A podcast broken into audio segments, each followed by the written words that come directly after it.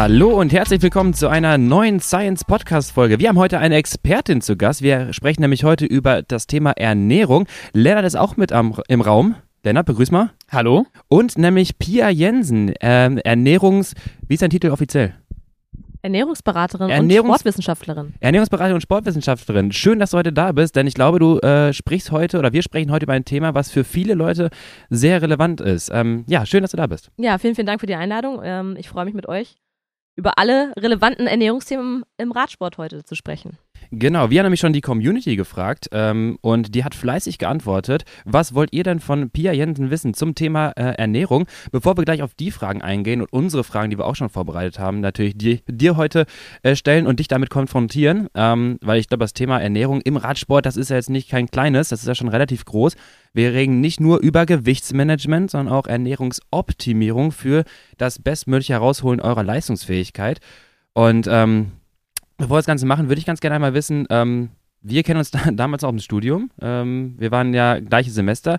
Wie ist denn dein Weg eigentlich so verlaufen? Wo bist du jetzt gerade ähm, beruflich und natürlich gleich sportlich, würde ich auch ganz gerne nochmal wissen. Ja, nehme ich äh, euch mal mit auf die Reise. Also, wie du schon gesagt hast, an der Sporthochschule studiert, Bachelor, Master, Sportwissenschaften, Exercise Science and Coaching. Im Master haben wir uns dann auch nochmal wieder getroffen und ähm, habe dann aber irgendwie durch meinen eigentlich eigenen sportlichen Hintergrund ähm, der ja in der Leichtathletik liegt, Mhm. ähm, schon relativ früh so gemerkt, okay, Thema Ernährung ähm, fällt irgendwie bei vielen hinten runter, aber ich möchte das berücksichtigen und dann habe ich mich schon, ja, eigentlich seit meinem Jugendalter da so eingelesen und dann ähm, gemerkt, okay, das ist die Richtung, die ich gehen möchte, habe dann im Studium dann einen Schwerpunkt gewählt und Mhm. ähm, parallel zu diesem ähm, Studium an der Sporthochschule auch noch ähm, ein Zertifikat im Bereich äh, Advanced Sports Nutrition gemacht, ähm, Barca Innovation Hub in Barcelona, ähm, so einen Zertifikatsstudiengang gemacht und ähm, ja, bin dann eigentlich auch schon während meines Masterstudiums eingestiegen, habe an der Sporthochschule im Institut für Biochemie gearbeitet, in der Abteilung für Sporternährung und ja, vor allem da habe ich super viel ähm, Erfahrung, Expertise sammeln dürfen. Ähm, genau, und dann, äh, ja, weiß ich nicht, ob ich da jetzt gleich ansetzen soll. Gibt es ja auch noch das Thema, ähm, Sport. Das Thema Sport. Das Auch Thema schon mal Sport. gemacht. Ich habe ein bisschen gestalkt äh, Ja? bei, bei den Pro Cycling Stats der Leichtathletik, glaube ich. Echt? also erst eher Kurzzeitdisziplinen und dann äh, auf die längeren Disziplinen gegangen. Das ist so ein bisschen ähnlich wie, im- wie viele Triathleten das machen. Ist das normal in der Leichtathletik? Tatsächlich ja. Also ich habe so in der Jugend habe ich viel Sprint gemacht, auch Weitsprung, eher so ja, Sportarten, wo, wo du sagst, da musst du noch so richtig Bums haben. Und dann mit der Zeit, je älter man wird, wird es immer länger, so wie im Ausdauersport halt auch. Und nee, ich habe dann ähm, relativ schnell, weiß ich nicht, mich auf die 400 Meter begeben, Mhm. habe dann lange Zeit ähm, 800 Meter gemacht. Gott. Und ja, also, das ist, ah, da musst du tief gehen können. Ja. Da musst du richtig tief Wie lange ist gehen. das so? Knapp über zwei Minuten? Ja, genau. 800 Also meine, ja, Ja. ja, meine Bestzeit ist 209. Genau. ähm, Rechne mal nach, Lennart. ja. Was, was machst du auf 400? Ähm, da habe ich eine 57,5 stehen. Stehender Start. Also, Pia rennt schneller los, als du mit dem Rad irgendwie, äh, als ich mit dem Rad vom Fleck komme. Auf jeden Fall. Wahrscheinlich. Also ich weiß, ich bin, ich habe nur deine, das Einzige, was ich einschätzen kann, ist so eine 100 Meter Zeit. mh. Und da läufst du mir auf jeden Fall auch äh, Oh. davon. und die ist schon alt. Die ist schon alt, die ist von 2011. Ja, ja, die ist richtig Ja. alt. Ja. Hab Richtig. Schwurprüfung nicht. Nee, nee, die, das war schon offizieller Leichtathletik-Wettkampf mit Lichtschranke und Pipapo. Das ist auch das einzige Mal, wo ich auf 100 Meter so richtig auf Zeit gelaufen bin. Sporo An der? Aufnahmeprüfung, Ja. Ja. Ich hab die auch mal gemacht. Ich Echt? weiß nicht, was ich da hatte, aber auf jeden Fall langsamer als das, was du da stehen hast. Ja. Was war das? Ähm, ich ich habe eigentlich eine 12,8 stehen. In, Genau. dem, in dem Portal steht 13,01. Okay, ich glaube, nee, ich Genau. hatte irgendwas mit 12 auf dem Kopf. Vielleicht Ja, ein genau. anderes Portal. 12,8. Man nennt sie auch Kölsche Usain Bolt. Ah, danke, danke. Ja, nicht ganz so. Also ich sag mal, ähm, unter Leichtathleten ist das halt zu langsam, weshalb ich dann halt auch Ja. länger geworden bin. Ich sag jetzt nicht meine Zeit. Doch, komm, hau raus, Lukas. 14,4? Was? Ah, oh. Das, du, konntest, du konntest nebenher Ja, gehen. ah du bist mehr so der explosive Typ, ne? Fantastisch. Also wirklich, du, es- ich kann, ich kann, stell euch das so vor, ich stehe im Startblock, 3, 2, 1, du hörst den Schuss oder die Klappe oder was auch immer und du denkst so, du, du, du siehst auch mir an, ich versuche das wirklich, auch wenn ich mit Biegen und Brechen, das Gesicht und die Muskeln, die, die sind angeschaut, aber da kommt nichts raus. Das ist so wissen wie jemand, wer sprintet und da kommt aber nicht vom Fleck. Wenn du halt denkst, so, okay, wo ist das Tempo hier? Und so sprinte ich. Das dann. ist mein, mein größtes, also mein größtes Problem mit diesen Kurzzeitdingern. Ich denke mir so, boah, am Start, wenn du da nicht wach bist, Du musst von Anfang Du- an da sein. Ich hätte so Schiss, einfach diesen, diesen Start zu verpassen. Also äh, nur einen Bruchteil von einer Sekunde. Aber das war's ja dann. Also ja, ja. deswegen sind mir so Radrennen auch lieber. Du, Erstmal du kannst reinkommen. erstmal so reinkommen. Genau. Ich meine, Kriterien sind schon der, irgendwie so der Fast Start des Radsports, aber so, ich glaube, Straßen. Das ist aber auch egal. Also, Das ist auch völlig egal. erst früher, früher bist du so Ja. panisch, so scheiße einklicken, scheiße einklicken, ah, nicht getroffen, jetzt nochmal. Dann fahren die schon die Kurve und du stehst jetzt am Start. Aber das holst du ja auch nochmal auf. Aber wenn du es Ja, halt ja. irgendwie bei 100 Metern verpasst, dann kannst du nach Hause gehen. Ja, das stimmt. Ja, das ist auch der Grund, warum ich dann immer länger geworden bin mit der Zeit Mhm. ähm, und inzwischen irgendwie so eher bei den 1500 angekommen bin. Weil da ist halt Zeit, mhm. Ja. deine Position zu finden. da ist auch wieder Posi-Kampf wieder entscheidend. Ne? Finde ich, find ich richtig spannend, äh, mir 1500 anzuschauen. Total. Dir äh, 1500 startest du äh, direkt schon oder Gruppe oder aufgestellt? Ich weiß Du, nicht. du startest, ähm, also bei 800 startest du ja noch in Bahn. Genau, in Bahn. Ne? Und, dann bei hast du- 1500 Meter startest du von der Involvente. Also da Okay. stehst du nebeneinander aufgereiht. Okay, ja. Und ähm, der Start ist ja 100 Meter nach dem 100 Meter Start, also bei einer Ja. 300 Meter Linie hinten. Und dann äh, läufst du auch direkt rein. So, bei, bei äh, 800 Meter hast du ja noch 100 Meter Kurvenvorgabe. Und dann läufst du erst rein. Und bei 1500 Meter ist direkt reinlaufen, Und direkt Ellbogen, sag mir, sind da Aber- Ellbogen? 100 pro. Du, also das ist, Das ist musst äh, du voll reingehen. Crit Racing des Laufens. Das ist mein Ding. Ist so. Aber ja. wie ist das da? Willst du da, merkst du irgendeine Form von Windschatten? Äh, In welcher Position willst du dann laufen? Willst du möglichst weit vorne sein, um irgendwie dein Ding machen zu können? Oder wie Also, ist das? Also ganz vorne willst du nicht laufen, Ja. weil dann bist du ja der Depp. Dann Ja, musst du halt das Tempo machen, hochhalten und klar, wenn du Windverhältnisse hast, jeden Fall, wenn du vor dir drei, vier Leute hast und dahinter läufst, das merkst du schon. Da sparst du einfach auch schon vom Kopf, weil du dich einfach reinhängen kannst Ja. in die Gruppe. Ich meine, in kmh sind wir jetzt auch schon über 20 dann, ne? Also, Ja, ja, also du bist so bei äh, 21 km/h Ja, oder ja. sowas, bist du da unterwegs. Da muss eigentlich auch schon eine Form von Windschatten da sein. Ja, so. Wahrscheinlich ist jetzt kein Ver Vergleich zum Radsport, ist klar, aber es, du merkst es schon. Also ob du Ja. jetzt vorne läufst oder dahinter. Aero-Einteiler, schnelle Brille oder? Das frage ich mich auch immer. Das wäre mal was. ja, ohne Witz, ich bin Ja. der Meinung, so manche, äh, äh, nehmen wir mal 100 Meter Sprint, da reden wir ja wirklich in Bruchteilen von Sekunden und, und äh, ein da paar manche, 30 km/h auch. Das heißt Geschwindigkeiten, wo es so langsam auch einen Unterschied macht. Da Ja, die haben so, so, eine Flatter so Flatter-Shirts an. Bro, was soll die Goldkette? Ja, So, genau. Bro, mach Okay, ja. Oder- Im, Im Radsport äh, machst du halt irgendwie alles oder im Triathlon noch krasser und dann stehen die da und geben halt keinen Shit. Das finde ich immer krass. So, Ja, oder die, die, die, die, ähm, die, die Sprinterinnen, Die sind ja noch viel krasser. die da mit ihren Mähnen da hinten Das rum, kann ich nicht flatternde nachvollziehen. Mähnen Dann haben die solche. Fingernägel. Das ist doch auch, also ich meine, aerodynamisch, ey, das geht doch gar nicht. Nee. Ja, das ist krass. Aber ich glaube, gewisse, ich meine, so der Bart beim Radfahren macht zum Beispiel auch keinen Unterschied, haben sie Mhm. Ähm, das müsste man wahrscheinlich mal im Windkanal sich genau angucken, was dann bei einer Sprinterin Das den stimmt. größten Windwiderstand macht. Aber irgendwie ist es für mich nicht so richtig nachvollziehbar. Ja, Wenn in allen anderen Sportarten krass drauf geachtet wird, ja weißt, du, weißt du, wa- warum das so ist? Du hast halt nur diese paar Sekunden, dich zu zeigen. Auch für, für die Medien. Ne, Ja. Das ist ja so. Ja, beim Rad, beim Radrennen äh, äh, bist du über Stunden lang präsent im Fernsehen Ja. und äh, du hast halt nur 10 Sekunden, wenn du 100 Meter läufst auf Top-Niveau. Und dann musst du halt vorher eine Show machen. Hast du bei deiner, bei deinen Starts auch einen Signature-Move, wenn die Kamera auf dich und du machst dann irgendwie so einen komischen Flip mit den Fingern? Nee, in dem Bereich sehe ich mich Okay. nicht. so. Nee, nee. Wo hört denn das auf, ab welcher, ab welcher Distanz, dass man vorher so eine Show macht? So, So- ab den Oh. 800, so ab Oh den nee, das hört nicht auf. 1500? Nein, das hört nicht auf. Das, das hängt eher, würde ich sagen, mit dem Potenzial zusammen, das du selber hast. Und da, da, da sehe ich mich nicht, so viel Selbstbewusstsein habe ich dann doch nicht, dass ich da irgendwelche Moves mache vorher. Ich glaube, dass so die, die, die Pros und die, die Favoriten, die machen das schon, auch bei 1500 Meter, auch bei 3000 noch. Das, das geht überall. Inge Brixen darf das auch. Also, Ja, Der klar, kann auch mal so einen. Move machen. Logisch. Ja, aber ich bin ja leider kein Inge Brixen, von daher. Wir sind alle leider keine Inge Brixens. Leider nicht. Ähm, okay, wir, Jetzt sind wir Das war schon vom Thema abgekommen. aber fantastischer Exkurs. Ich finde es Ja. auch geil, wie Lennart schon äh, direkt so, ja, Windschatten und. Äh, Ja, das interessiert mich halt. Das interessiert Ja. mich genauso wie im Radsport, wie ich mal irgendeinen guten Bergfahrer fragen möchte, wie ist das, wenn du am Berg Mhm. einen Unterschied merkst zwischen Windschatten und kein Windschatten? Weil wenn ich berghoch fahre, dann ist das halt so 15 km/h, da merke ich gar nichts. ja, ja. Also, Nein, ich habe gestern, sorry für den Exkurs nochmal, äh, habe ich gestern in den äh, Strava-Stats gestalkt. Ähm, du hast im Bergischen Engelskirchen, hast du in acht Minuten den Anstieg nach Lindlar hoch, ja. mal 340 Watt getreten bei 1300 Höhenmeter pro Stunde, 1200 irgendwas. Was war da los? Auf acht Minuten fährst du 340, seit wann das denn? Na, ich mal richtig Juli vor. 21. Ja, Juli 21, das war kurz nach dem Höhentrainingslager. Habe ich heute auch noch dran gedacht, an, das Junge. Hö an die Höhentrainingslager und habe mich gefragt, ob ich dieses Jahr strategisch vor der Crit ja immer so ein Höhentrainingslager nochmal ein, einlegen soll. Was habe ich ja noch nie von dir gesehen. Ja, da war ich ganz gut in Form. Ich glaube, das war Peak, Peak Shape. Es gab nur Ja. keine Radrennen. Das war das Problem. Ja, stimmt. Corona, ja. Aber okay, schöner Exkurs. Ja. Ähm, Sehr gut. Thema Ernährung. Ähm, genau, also du hast dich dann mit Ernährung im Studium beschäftigt. Dann hast du wahrscheinlich auch, wie ich damals auch sehr gerne, äh, wahrscheinlich ein bisschen Ernährung auch experimentiert in deinem eigenen Training. Was, Jo. Willst du mal zusammenfassen, was sind so die, äh, die, die Go-Tos und die auf jeden Fall Don't-Go-To? Äh, Thema Ernährung im Ausdauersport vielleicht, jetzt unseren Kontext. Ja. Was hast du für dich so erkannt, was du, wo du die größten Stellschrauben vielleicht siehst? Boah, das ist eine mit, Sehr offene mit, Frage. Mit dieser Frage können wir den ganzen Podcast Du, füllen. du darfst antworten, was du möchtest. Okay, ich, ich mache ein Beispiel. Bitte. Also, ähm, folge nicht jedem Trend.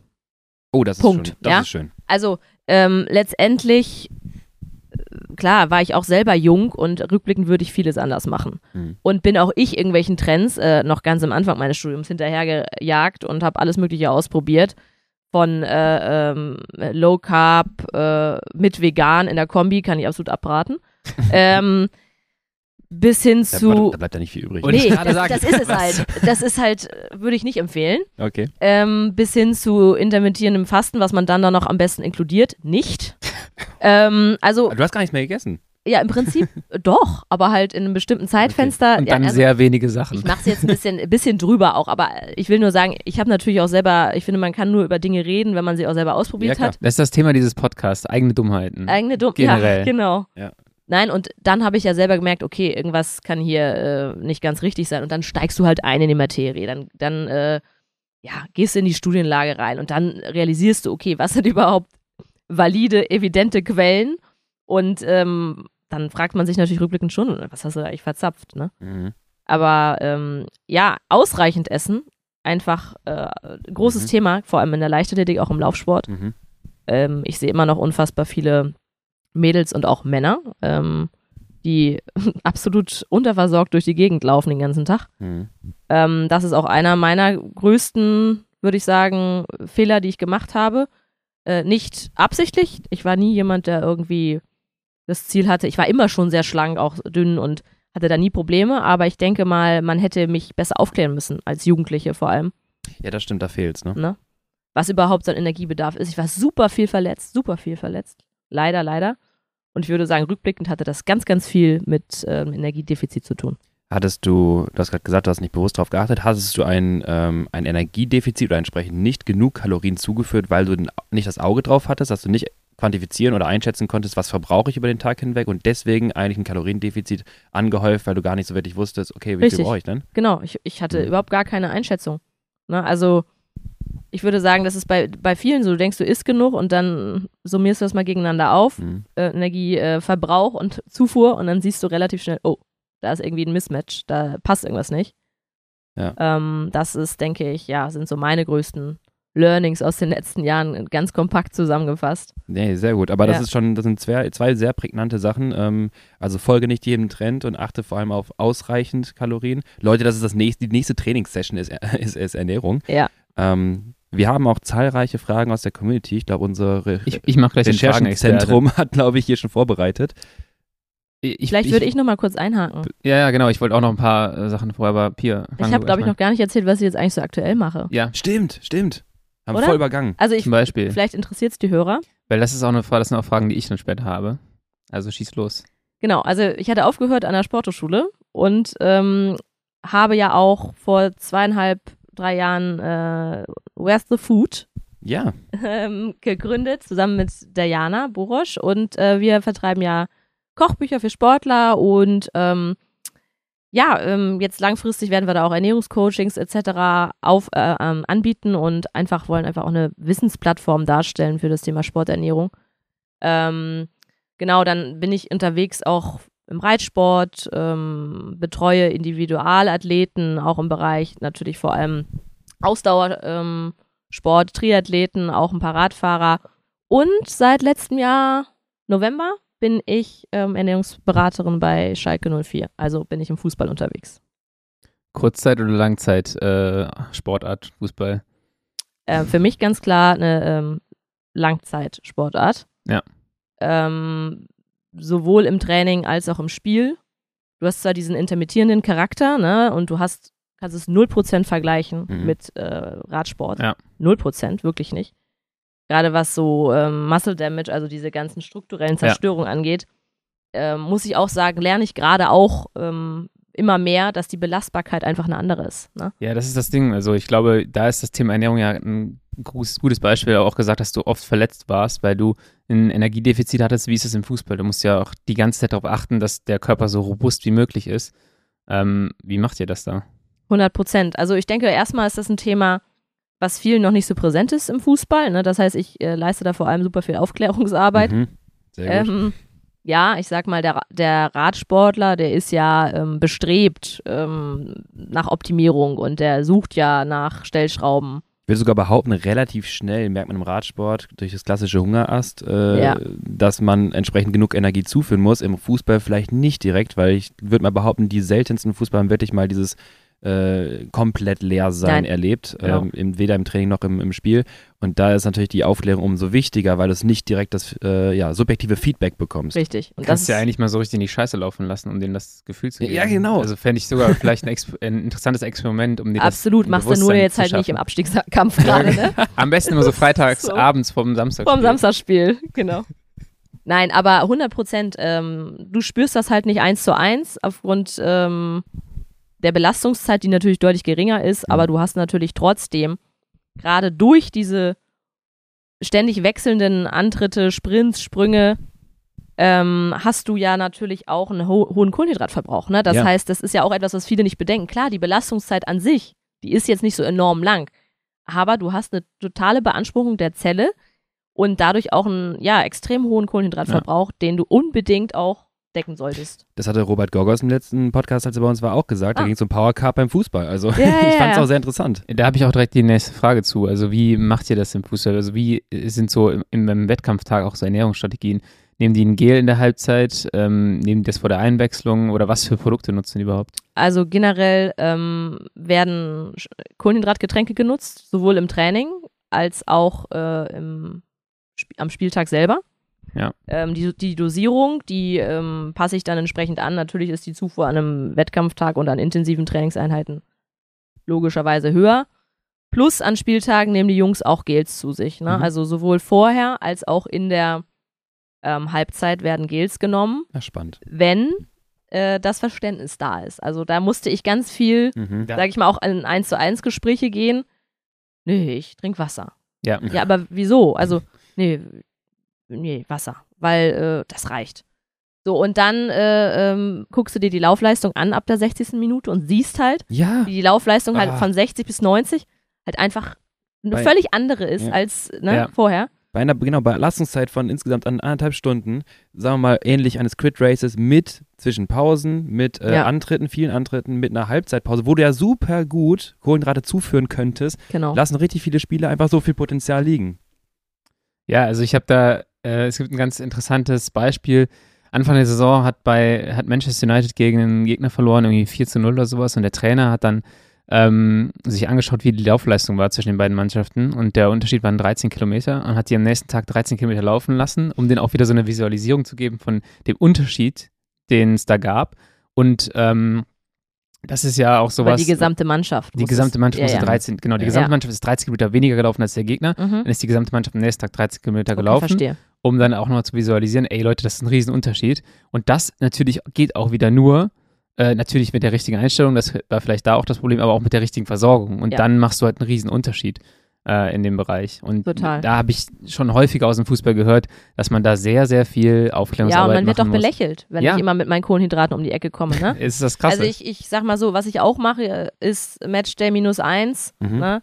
Das, da zählt's. Und das ist Ja. einfach da auch, na, da gebe ich dann auch mal so Pläne raus. Was muss man überhaupt zuführen? Was sind die Mengen? Ja. Um, ich sag mal jetzt, im Fußball sind es oft so sechs Gramm im Durchschnitt, sechs Gramm pro Kilogramm Körpergewicht, die du vielleicht am Vortag zuführen solltest. ja, Und wir so acht bis zwölf. Ja, genau, das ist anders. Im Durchschnitt. Ja. Natürlich Ja, hast du je nach ja. Spielerposition einen Unterschied, Ja. ne? Unterschiedliche der Laufleistung. Torwart 20. Ja, so, so ungefähr. Ähm, und dann ist das so erstmal so ein Staunen, ne? Mhm. Was, das soll ich alles essen?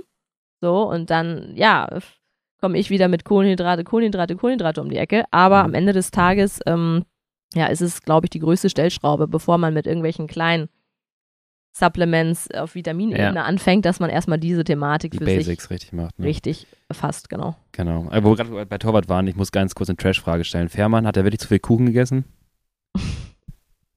Ähm, Okay, da reicht Ich habe keine Ahnung, wo diese Frage herkommt. Ähm, Habe ich mal gelesen, Nein, danke. also äh, das wage ich zu bezweifeln. Ich denke mal, da wird immer mehr draus gemacht in den Medien, als es tatsächlich ist. Soll der Mann doch Kuchen essen, finde Ähm, ich gut. und genau, außerdem ist Kuchen auch ein fester Bestandteil bei uns, aber natürlich, oh, ich wechsle zu Schalke. aber natürlich ist es nicht der ähm, Kuchen von Oma und auch nicht der Kuchen hier vom, weiß ich nicht, Bäcker nebenan, Mhm. sondern das sind, äh, ich nenne die immer gern Performance Cakes. Ne? Die sind ein bisschen optimiert, aber letztendlich ähm, muss man halt diese Kohlenhydratmengen reingeben, reinkriegen und dann Ja. schaue ich natürlich, okay, wie, wie kannst du halt auch zur Essensaufnahme äh, anregen Ja, und dann ist es natürlich auch gut, wenn dann dann auch mal was, was Süßes als Dessert ist. Das sp- steht ja auch gar nicht im Widerspruch, das denken ja alle. einen Ja. schönen Performance-Bienenstich. Ja, ja, so, so in der Art, so in der Art.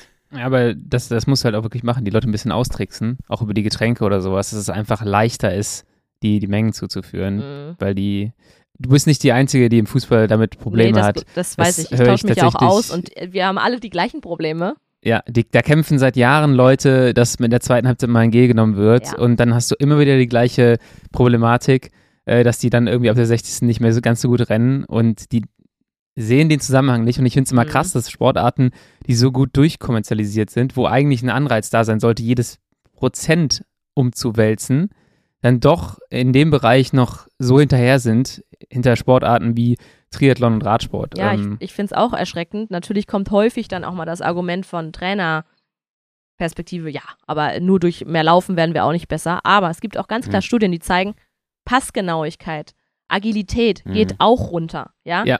So, und da haben, damit hast du sie dann meistens, ne? Weil rein mit Laufleistung kannst du Ja. meistens niemanden überzeugen. Ähm, aber auch das geht runter, Konzentrationsfähigkeit geht runter. Und das sind natürlich dann Faktoren, wenn du das geschafft hast, dann in die Köpfe zu kriegen, dann ist es In, ein in Muss. Summe macht das dann den Unterschied. Der, die Laufleistung ist ja nur sozusagen der erste Schritt zu all diesen Unterpunkten, die du gerade genannt hast. Total. Maximale Sauerstoffaufnahme ist auch im Fußball ein Thema. Da hast du andere Kapazitäten. Da hast du dann, äh, wie du schon sagst, gerade in den Momenten, wo du halt lossprintest, noch das Auge dafür äh, für, einen- für einen richtigen Abschluss. Damit das jetzt nicht ein kompletter Fußball-Talk Nee, wird, genau. äh, würde ich aber eine Frage jetzt anschließen hier. Und zwar hatte Pierre Pascal Kolb gefragt, wie viel Kilojoule verbrennt denn ein Fußballspieler pro Wettkampf? Hast du das so ungefähr im Kopf? Kilojoule. Ähm, muss ich jetzt tatsächlich umrechnen. Ich Oder könnte jetzt kcal. Kilo, Kilokalorien, Ja, kann ich dir jetzt direkt sagen. Ähm, ansonsten müsste ich kurz mein Handy zücken. Ähm, ja, das ist auch wieder positionsspezifisch, Mhm, aber klar. du hast zwischen 800 bis 1500. Im Okay. Mittel könntest du so sagen, sind es 1200, 1300 Kalorien, die ein Fußballer so.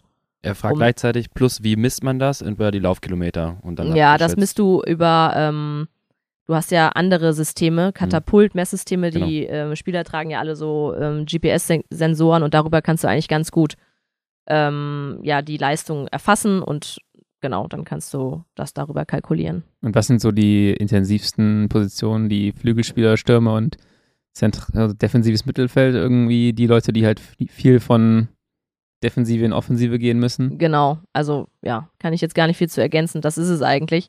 Letztendlich die Spieler, ähm, ist ja auch nicht immer unbedingt ähm, nur positionsspezifisch, sondern auch, sag ich mal, aufgabenspezifisch innerhalb der Mannschaft. Wer Ja. hat wen jetzt auch vielleicht äh, äh, mehr im Fokus als Gegenspieler und wie laufintensiv ist auch der Gegenspieler zu Ja. bearbeiten. Ähm, genau, aber je mehr Vor- und Rückwärtsbewegung du hast, desto höher ist dann auch da der Energiebedarf, ne? Ja, ist ganz interessant. In der Kreisliga wird der wahrscheinlich dann eher so bei 200 bis 300 Kilokalorien Auf jeden liegen. Fall. Und da wird er dann wahrscheinlich eher deutlich überschätzt von den, von, Ja. vom Durchschnitts-Hobbyfußballer. Die Okay, kannst du auch also mit fünf Pilz wieder gut reinbekommen, sag ich Genau, mal. und dann reichen Genau. die fünf Pilz halt auch vom Kohlenhydratmenge, um diese wenigen Laufmeter wieder absolut. zu fuelen. Ähm, hast du dir schon ein paar andere interessante Fragen ausgesucht oder? Ich bin äh, jetzt auch gerade dabei, Liste durchzugehen. Ähm, und zwar würde ich ganz gerne den Radsport mal äh, abgreifen. Wie wäre es damit, Leute? Ich bin, ich Ja. bin dabei. Okay, Okay. wenn sein muss. wenn es sein muss. Nee, wir bleiben nochmal bei Allgemeinsport. Und zwar äh, fragt Johannes, ähm, die optimale Makroverteilung bei Sportlern. Ich würde jetzt mal auf Ausdauersport diesmal gehen. Optimale Makroverteilung ist jetzt auch wieder relativ, wahrscheinlich relativ von Trainingsziel äh, Ziel und äh, Trainingsinhalt. Hast du da grobe Orientierungen? Mm, Ich weiß, worauf die Frage abzielt. Ähm, es geht um Prozentangaben. Genau, wahrscheinlich Kohlenhydrate, Fette, Ähm, Proteine. genau, also Prozent. generell ähm, ganz vereinfacht könnte man sagen 60, 30, 20. Ähm, also 60 Prozent Kohlenhydrate, 30 Prozent Fette, 20 Prozent Proteine. Ähm, wobei man ja ganz klar sagen muss, dass man in der Sporternährung eigentlich nicht mit Prozentzahlen arbeitet, Schwierig. sondern halt mit eher mit Gramm pro Kilogramm Körpergewichtsangaben. Aber das wäre so ähm, ja ein ganz gutes gutes Maß. Äh, häufig werden die Leute dann stutzig bei diesem Verhältnis Protein-Fett. Das liegt Mhm. einfach daran, dass ähm, ein Gramm Protein vier Kalorien hat und ein Gramm Fett neun Kilokalorien. Dementsprechend ist es zwar eine geringere Menge Fett, Ja. aber energetisch umgerechnet hat es eben einen höheren Anteil an der Ernährung, Das an der jetzt Nahrungszufuhr. Genau. Das ist nicht ein Kilo gemessen, die genau, Prozent, das Leute. ist nicht richtig. Das ist ganz wichtig dazu zu sagen. Ähm, Kohlenhydrate, Proteine, 4 Kilokalorien und Ja. Fette 9. Da würde ich ganz kurz mit drauf au- aufspringen auf den Zug. Du hast gerade gesagt, die ähm, relativen Mengenangaben zum Körpergewicht. Äh, wir hatten gerade Kohlenhydrate angesprochen. Außersport, ein normaler Trainingstag, zwei Stunden locker meinetwegen. Ähm, um den Tag gesamt hinweg verteilt. Fünf bis sechs, sieben Gramm pro Kilogramm Körpergewicht. Und an intensiven Tagen hatten wir es gerade schon mal äh, in die Richtung geworfen, acht bis zwölf. Jetzt die Frage, die natürlich auch viele anschließt, weil das auch mal so eine, so eine, ähm, so eine Optimierungsfrage ist.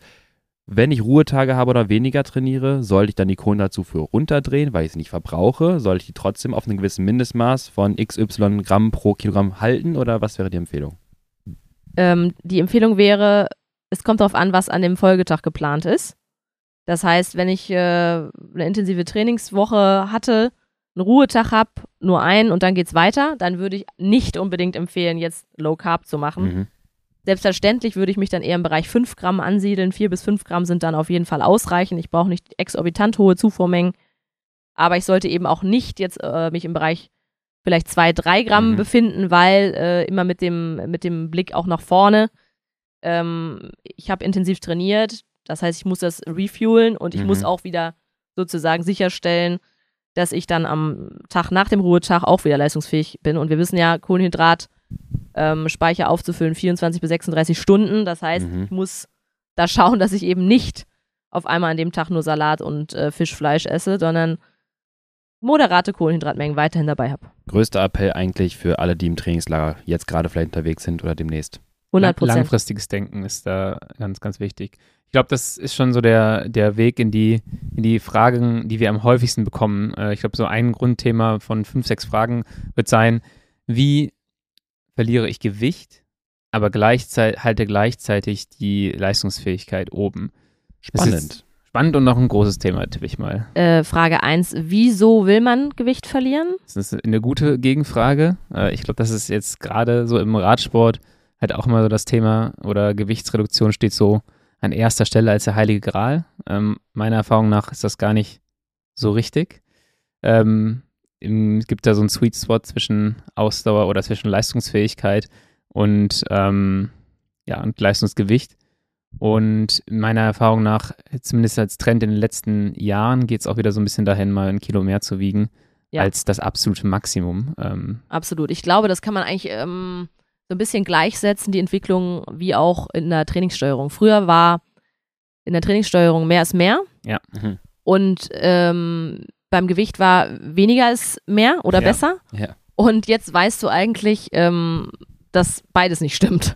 das und ist gut, genau. ähm, dass du es eigentlich ähm, steuern musst und dementsprechend ähm, bin ich völlig bei dir. Deswegen immer, wenn Athleten zu mir kommen und sagen, ich will Gewicht verlieren, frage ich immer, was ist deine Intention dabei? Ja. Und wenn ich da eine plausible Antwort erhalte, dann bin ich gerne bereit, da ähm, eine Strategie zu entwickeln. Und ähm, wenn ich denke, der Athlet, die Athletin äh, ist bereits sehr, sehr schlank, ähm, dann ist es das Wichtigste zu vermitteln, dass das optimale Körpergewicht absolut individuell ist. Ja.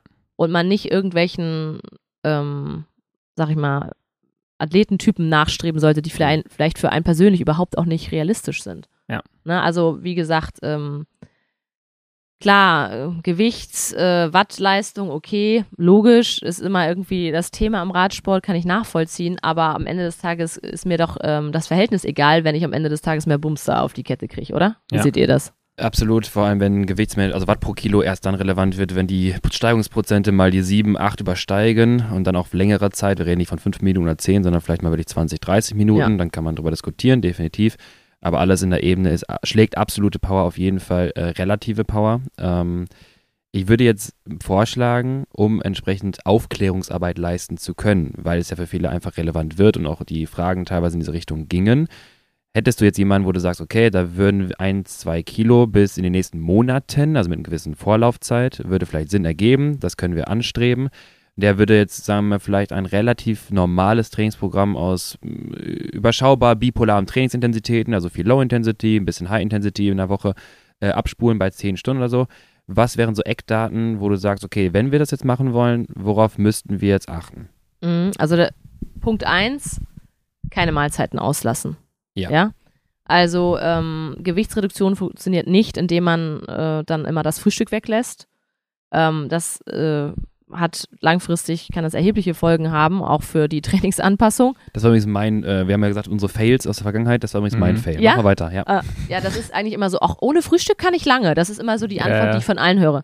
Das ist ja toll, dass du das kannst. Dann schauen wir uns nochmal deine ähm, Hormonparameter in vier Wochen an. ähm, ich bei, mir, toll bei mir gehen die Hormonparameter sofort nach 20 ja. Minuten in den Keller, wenn ich nicht frühstücke. Und ich habe mir ganz toll angewöhnt, mit dem niedrigen Blutzuckerspiegel gar nicht zu merken, dass ich völlig unterzuckert bin. Ja, super. okay, Nein, also ähm, Strategie wäre Hauptmahlzeiten beibehalten, mhm. ähm, Training weiterhin versorgen. So, also das heißt, wo ist die Stellschraube?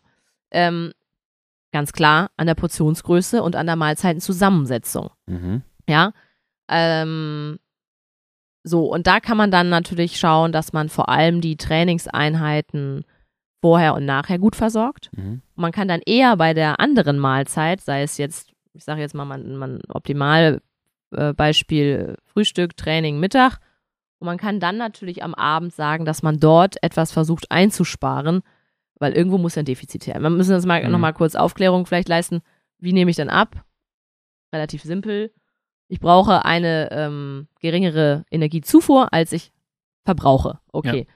So, das heißt, ich brauche dieses Defizit. Aber dann ist natürlich die Frage erstmal, wie groß muss dieses Defizit sein? Und da sage ich auch ganz klar, langfristig, ähm, das sagt nicht nur ich, das sagen auch vor allem Studien, ähm, um langfristig ein Wunschgewicht zu erzielen, das du auch halten kannst, reicht es eigentlich, wenn du, ja, das klassische 500 Kilokalorien Defizit eingehst. Ja. Pro Pro Tag. Pro Tag. Pro Tag. Im Durchschnitt würde ich sagen, über die Tage hinweg. Es gibt ja Tage, da gibt es, ich sag mal, deine sechs Stunden auf Mallorca, das sind gut und gerne 4.500 Kilokalorien, dann nochmal 2.000, vielleicht Grundumsatz bis bei 6.500 Kilokalorien, die du über den Tag hast verbrannt ähm, auf dem Rad. Manchmal, auch wenn man, also man hält sich dran, klar, aber nicht ganz so einfach wie ein fettes Mittagessen, ist dann nicht ganz so einfach, die Kalorien zuzuführen. Das heißt, an dem Tag wirst du wahrscheinlich zwangsläufig ein großes Defizit erreichen, du wenn du nicht. den Haribo-Konsum nicht gegeben. den Haribo-Konsum. Trainingslager, aber der ja, kam nicht ganz leer. Ist wäre so ein Tag, der, ja. der Ort oder der Tag, wo du halt deutlich mehr Spaß ja. Und ich genau. finde 500 ist schon, ist schon krass, also nicht krass viel, aber das ist schon ordentlich, oder? Ist das äh, auf, auf, ist es auf, ist es eine relativ kurzfristige wie lange würdest du das sagen, wenn du jetzt irgendwie zwei Monate, ist es auf zwei Monate angelegt oder macht man auch, wenn man sagt, okay, ich habe sechs Monate Zeit für die zwei, drei Kilo, äh, portionierst du das auch runter? Das ist so ein bisschen so ein sachterer. Klar, also ich sag mal, irgendwo musst du anfangen. Ähm, meistens kannst du bei 300 anfangen und solltest aber meiner Meinung nach nicht mehr als 500 im Durchschnitt, finde ich gut, dass ja. Lukas das gesagt hat, mhm. ähm, runtergehen. Denn ähm, der Körper ist jetzt auch kein 24-Stunden-Uhrwerk, sondern es kommt natürlich darauf ja. an, äh, über einen Zeitraum X halt einfach ein Energiedefizit einzugehen, klar. Aber das sollte eben nicht zu groß werden. Aber 500 ist realistisch. Wenn du mal überlegst, dass du, äh, nehmen wir mal dein Beispiel, vielleicht hast du einen Grundumsatz von 2000 Kilokalorien, Lennart, ja. ähm, ist jetzt nur geschätzt. Äh, dann fährst du, fährst du Rad, ah, was, zwei, zwei, zwei Stunden Rad, Klingt realistisch, ja. 3200 vielleicht, 3400. Ja. Dann, wenn man noch, ähm, ja, sagen wir mal 3200, du bist ganz locker gefahren, ganz, ganz locker. So, und dann hast du noch eine Alltagsaktivität von 400 Kalorien, sagen wir mal, du hast ja. einen Energiebedarf von 3,6.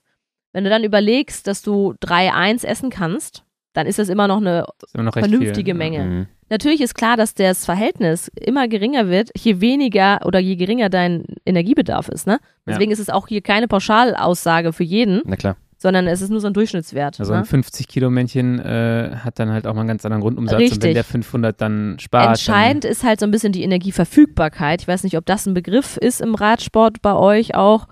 Energieverfügbarkeit ist ja nochmal was anderes als Energiebilanz. Also Mhm. Energiebilanz ist dieses klassische Modell, was wir kennen.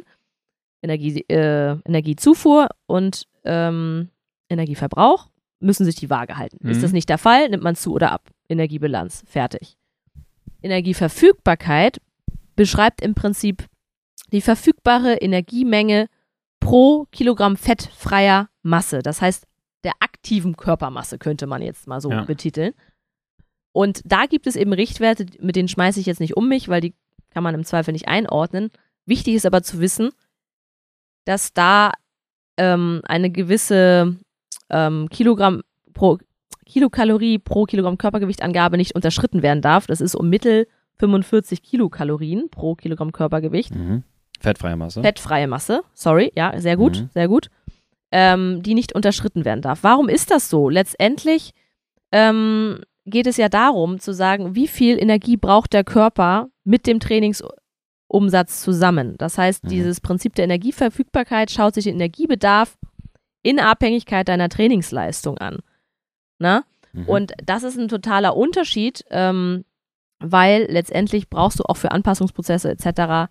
im Nachgang auch Energie. ja, klar. So, und ähm, dieses Konzept sollte meiner Meinung nach im Sport mehr Einzug finden als die klassische Energiebilanz. Ähm, und da darfst du halt gewisse Werte wirklich nicht unterschreiten, weil sonst kippt das ganze System. Soll ich mal ganz kurz ein Rechenbeispiel einfach machen? Mhm. Ähm, vielleicht, um das ein bisschen einzuordnen. Also 70 Kilo Athlet, 10% Körperfettanteil, sage ich jetzt mal, sind wir bei 63 Kilo. Du hast gerade gesagt 45? Mhm. Sind wir bei 2835 Kilokalorien, die dieser Athlet jetzt entsprechend zu, also insgesamt zugeführt haben soll, um Anpassungsprozesse auch weiterhin aufrechtzuerhalten. Genau. Und jetzt kommt nochmal, warte mal ganz kurz, kommt Training jetzt on top dazu? Das ist die, Sum die, die Kalorienzufuhr, die auf gar keinen Fall unterschreiten Ja, sollte. okay, So kannst du es okay, dir so, okay, so, Ja. So einfach kannst du es dir, dir merken. Das heißt, wenn der Ener jetzt ganz klassisches Beispiel, wenn der Energiebedarf jetzt 3200 durchs Training ist, Mhm. was hast du jetzt ausgerechnet? 2,8. 2,8. Und ich sag jetzt, ähm, du machst 500 Kilokalorien Restriktion, Mhm. dann wärst du schon bei 2,7. Ja. Das wäre zu wenig. Mhm. Also diese Menge, die ist, das ist das Entscheidende. Ähm, und deswegen müsste man hier dann individuell das Genau, du eben guckst auf zwei Faktoren und, und sagst, der eine Faktor ist aber sozusagen bedingt den anderen, also Genau. wie viel das Defizit sein kann. Okay. Genau. Ich habe noch eine Frage Spannend. zu, äh, du hast eben gesagt, so die wichtigsten Dinge sind halt irgendwie erstmal keine Mahlzeiten auslassen, die Portionsgröße ein bisschen zu, im, im Blick zu behalten. Macht es auch einen Unterschied, wann ich sozusagen Energie zuführe? Also führe ich eher Energie zu, äh, Kohlenhydrate etc. während der Belastung, um dann ähm, da auch eine wahrscheinlich schnellere Aufnahme zu haben und sowas? Also was, was machen die Zeiträume oder was machen die Zeitpunkte auch aus? Genau, deswegen, also Timing ist alles bei Gewichtsoptimierung. Ähm, ich würde immer präferieren, rund ums Training halt die Kohlenhydratversorgung hochzuhalten. Auf Ja. jeden Fall. Und auch eben im Training zuzuführen. Und dann eben eher zu sagen, Richtung Abend hin vielleicht äh, weniger Kohlenhydrate zuzuführen. Ich meine, wir wissen aus Untersuchungen, dass die Fähigkeit des Körpers, Kohlenhydrate zu verstoffwechseln, leicht Richtung Abend hin abnimmt. Ne? Ja. Heißt einfach nur, dass die Insulinsensitivität ein Stück weit äh, verringert ist. Okay, das Ja. heißt, ähm, im Umkehrschluss könnte man sagen, ähm, natürlich jetzt nicht keine Kohlenhydrate nach 18 Uhr, bitte nicht falsch verstehen, das ist nicht hier das Motto, aber die Menge Das hat etwas Pia gesagt. die Menge etwas zu reduzieren und eben nicht seine Hauptmahlzeit, und das erlebe ich ganz oft, abends zu haben, im Ja. Sinne von, Mhm. und jetzt hole ich alles nach, Ja, was ja. ich den ganzen Tag nicht gegessen habe. Das ist diese Und- typische Falle, die du angesprochen hast. Das Dra- ist ohne Scheiß, das ist, oh, Nee, das darfst du sagen. das ist wirklich eines, man, man möchte meinen, es ist simpel, aber es ist der größte Fehler, den ich Ja. immer wieder sehe, wirklich. Ich spare den ganzen Tag hinweg, dann habe ich meinen Sport da vielleicht noch unterversorgt, dann komme Das ich. wollte ich gerade sagen. Ich Ja. fahre zwei bis drei Stunden trainieren, aber da nehme ich nichts zu Ja. mir. Und dann am Abend, ah ja, ich habe ja 3000 Kalorien verbrannt auf Jetzt. dem Rad. Jetzt kann ich mir auch vier Big Macs reinziehen. Richtig, Und richtig. äh, ich bin ja trotzdem noch drunter in meiner Energiebilanz irgendwie. Also und was, was Leute. passiert? Was passiert? Man sitzt und isst. Der Körper kann mit dieser Energie überhaupt nichts anfangen. Ja, Und es wird natürlich zu einer vermehrten Einlagerung auch ins Fettdepot kommen, Ja. weil du hast so einen hohen Insulinpegel, ähm, Ja. das kann der Körper gar nicht alles in die Zelle schleusen am Ende des Tages. Das heißt wirklich, also das, was du gesagt hast, Lennart, ist super wichtig. Einheiten unbedingt versorgen, dann kommst du hinterher gar nicht in diese Ich Heißhungerattacke merke das so krass. und ich diese Fressattacken. Mhm. Ja, ich habe das letztens wieder gehabt, irgendeine Einheit, die ich nicht optimal versorgt habe. Und ich saß abends da und ich konnte essen ohne Ende. Das war so, okay, noch ein Brötchen, noch ein Brötchen. Und ich mir so, Junge, was ist Ja, man los? hat kein Sättigungsgefühl. man hat kein Sättigungsgefühl. Wisst ihr, warum das ist? Warte ganz kurz. Ja. Nein, das will ich jetzt Nein, hören. nein, ich, ja, warte, nein, nein, das, ich äh, grätsch rein. Bäcker fragt, hey, ich habe das Problem, egal was ich esse, ich werde nie satt, was kann das sein? Ah. ja, sehr gut. Was Gute ist das? Äh, ja, letztendlich Leptin. Leptin, ne? Sättigungshormon, ne? Und wenn äh, du den ganzen Tag eine geringe Energiezufuhr hast, am schlimmsten Fall sogar noch eine geringe Kohlenhydratzufuhr, dann ist Leptin, dein Leptinspiegel ganz unten. Und ähm, ja, du hast dann überhaupt, also der, der Körper wird sagen, durch diesen niedrigen Leptinspiegel dafür sensibilisiert, Achtung, Achtung, hier ist ein Energiemangel und jetzt musst Mhm. du richtig viel Energie reinkriegen. Ja. So, und dann gehst du in dieses Szenario, auch hier mit der gestellten Frage, und schaufelst dir alles Mögliche rein. Und das dauert halt, bis sich auch dieser Leptinspiegel Mhm. Ja. dann anpasst und sagt, so, stopp mal, jetzt aber hier, jetzt bin ich mal satt. So, und Ja. ähm, du verpasst halt dieses Zeitfenster und dann ist es halt Ja. schon zu spät. Genau. Genau, du musst ja als Sportler, finde ich es ganz wichtig, auch ein Bewusstsein dafür schaffen. Und das ist halt was, was mit der Erfahrung kommt. Okay, ich habe meine Einheit schlecht versorgt. Ich habe tendenziell heute Abend äh, kein Ende, was, die, was das Hungergefühl angeht. Ich muss bewusst sagen, ah, okay, ich esse irgendwie gerade mehr als sonst. Woran liegt das? Und vielleicht einfach sie dann auch zwingen aufzuhören. Weil das habe ich dann in dem Moment gemacht. Ich dachte so, nee, Junge, das müsste eigentlich reichen, rein rechnerisch. Jetzt stoppst du auch mal. Und dann Mhm. kommt das Sättigungsgefühl halt so ein bisschen zeitversetzt. Aber wenn ich das nicht gemacht hätte, dann glaube ich, wäre ja noch zwei oder drei Brötchen reingewandert und am Ende ähm, hast du halt deutlich mehr gegessen. Deswegen dieses Versorgen in den Einheiten ist für mich so ein krasser Gamechanger gewesen. Auch, also wenn, wenn Leute auch sagen, so ja, ja, Haribus oder sowas, sag ich ja, wenn, dann auf dem Rad. Mach das 100 da. Prozent ne? oder direkt nach dem Training. Oder direkt nach dem Training, genau. Ne? Das wo du halt diese immer. Ja. Insulinsensibilität nicht hast Genau. oder wo du einfach den, der Blutzucker nicht so krass hochballert. Ähm, und dann nicht drei Stunden später auf Jo. der Couch, was wir halt auch im Trainingslager so schön exerziert haben. Äh, Genau. Ja. Ja. aber da muss ich noch einhaken, kein Sättigungsgefühl war die Mhm. Frage jetzt Mhm. auch, ne? Ich kann Mhm. essen, was ich will, ich werde nicht satt. Unterschätztes Thema im Ausdauersport, Proteinzufuhr. Mhm. Ne? Also klar, wir reden immer alle über Kohlenhydratzufuhr und das ist auch super essentiell. Aber Ja. am Ende des Tages gibt es diese, ähm, warte, ich weiß gar nicht, wie man in Deutsch sagt, Protein Leverage ähm, äh, Theory. Also es gibt so, ein, so eine Theorie, ähm, die besagt, dass dein Sättigungsgefühl so lange nicht eintritt, bis du nicht ausreichend Proteine für deine Strukturen in deinem Körper Okay. zugeführt hast. Interessant, ja. Da Das kannst du noch heißt- so viel Weißbrot mit Nutella essen. Danke. Da ist halt kein Protein Ja. drin. Und dann Ja. kannst du halt noch mehr essen und noch mehr Ja. und noch mehr und da kommt halt kein Protein. Und der Körper sucht nach Aminosäuren und er findet sie nicht. Ja? So, und das ist halt, finde ich, ganz spannend und macht auch Sinn, weil man ja einfach sieht, die Proteinzufuhr ist das A und O, was Sättigungsempfinden angeht. Ähm, und dementsprechend die Stellschraube im Gewichtsmanagement. Ne? Das heißt, Ja. vielleicht könnte das Thema hier sein, dass die Mahlzeiten nicht ausgeglichen gestaltet sind, dass er einfach zu kohlenhydratlastig gegessen wird, ohne, ähm, das heißt nicht weniger Kohlenhydrate, das heißt, Mhm. ohne eine Proteinzufuhr hinzuzufügen, Ja. um erstens, das ist ja auch noch das Schöne, den Blutzuckerspiegelanstieg zu verändern, Mhm. weil das wissen wir ja auch, wir haben eine veränderte Blutzuckerantwort, Ja. Plus das Sättigungsempfinden langfristig halt positiv zu beeinflussen. Ne? ist nochmal ein Augenöffner für mich, weil diese Einheit habe ich schlecht versorgt und am Ende bin ich abgestiegen vom Rad, dachte so, ich esse jetzt eh, ich scheiß auf den Recovery Shake. Hab dann noch mal 20, 25 Gramm Proteine halt nicht gehabt, die ich auch sonst eigentlich immer habe. mhm. Und da kommen wahrscheinlich dann verschiedene Faktoren zusammen und auf Ja. einmal sitze ich da und stopfe mich voll am Abendessen und denke mir so, was ist los mit Ja, dir? spannend. Ja, also das ist ganz krass, dass du das nochmal sagst. Einfach dieses, weil manchmal denkt man so, ja, okay, Recovery Shake ist jetzt nicht so wichtig, aber gerade sowas, finde ich, ist halt für mich auch mal ein große, eine große Möglichkeit gewesen, nicht so panisch viel in mich reinzufressen. Ähm, erstmal, weil ich ein bisschen satter bin, aber jetzt auch, jetzt verstehe ich auch, dadurch, dass die Proteinzufuhr da ist, ist ein Mhm. anderes Sättigungsgefühl da. Also Genau. ein Recovery Shake ist halt dann auch wieder für jeden oder jede ein super essentieller Bestandteil, Bestandteil vom, vom Training Voll. und auch vom Gewichtsmanagement damit. Finde ich irgendwie sehr spannend, weil ich erkenne gerade, dass 2016 mein Leptin das ganze Jahr im Urlaub war und ich genau in diese Falle reingerannt bin und dann irgendwie meine hohe 70 Kilo bekommen habe bei 20, 25.000 Jahreskilometer und Ja. äh, jetzt einfach die Hälfte fahre und äh, ich will, ich will es nicht zum Thema machen, aber trotzdem Und sechs, sieben, 61 Kilo wiege. Genau. und ich bin lean. ähm, und jetzt sechs Kilo weniger habe oder äh, fünf, äh, aber ohne dass ich darauf achte, dass mir gerade Ja. wichtig wäre. Und ich bin halt satter. ja. Das war noch so eine Frage, ähm, die wir auch bekommen haben zur optimalen Zusammensetzung eines Recovery Shakes nach dem Training.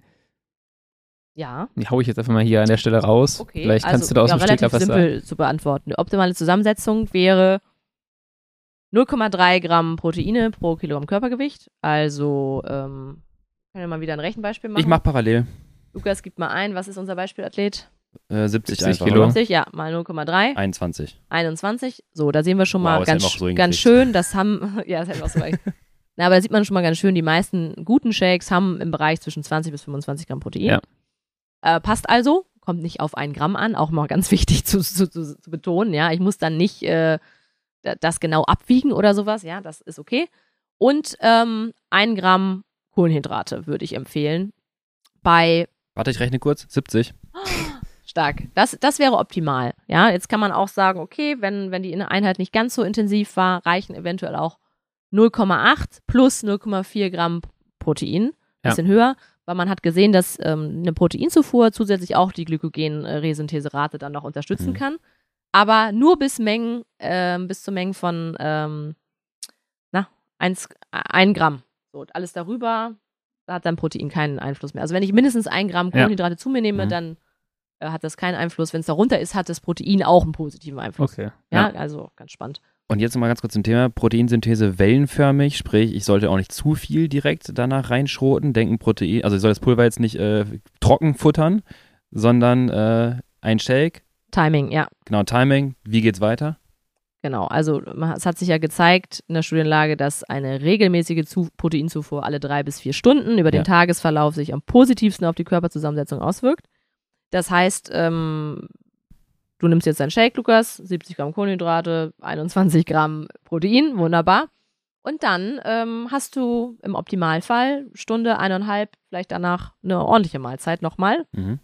Von mir aus, ähm, weiß ich nicht, je nachdem, wann man trainiert, kann das auch äh, ein Nachmittagssnack sein, aber da Ja. sollte dann wieder eine Proteinzufuhr stattfinden. Ähm, mit wieder mindestens 0,3. Ich würde eher äh, zu 0,4 bei den Hauptmahlzeiten hin beraten.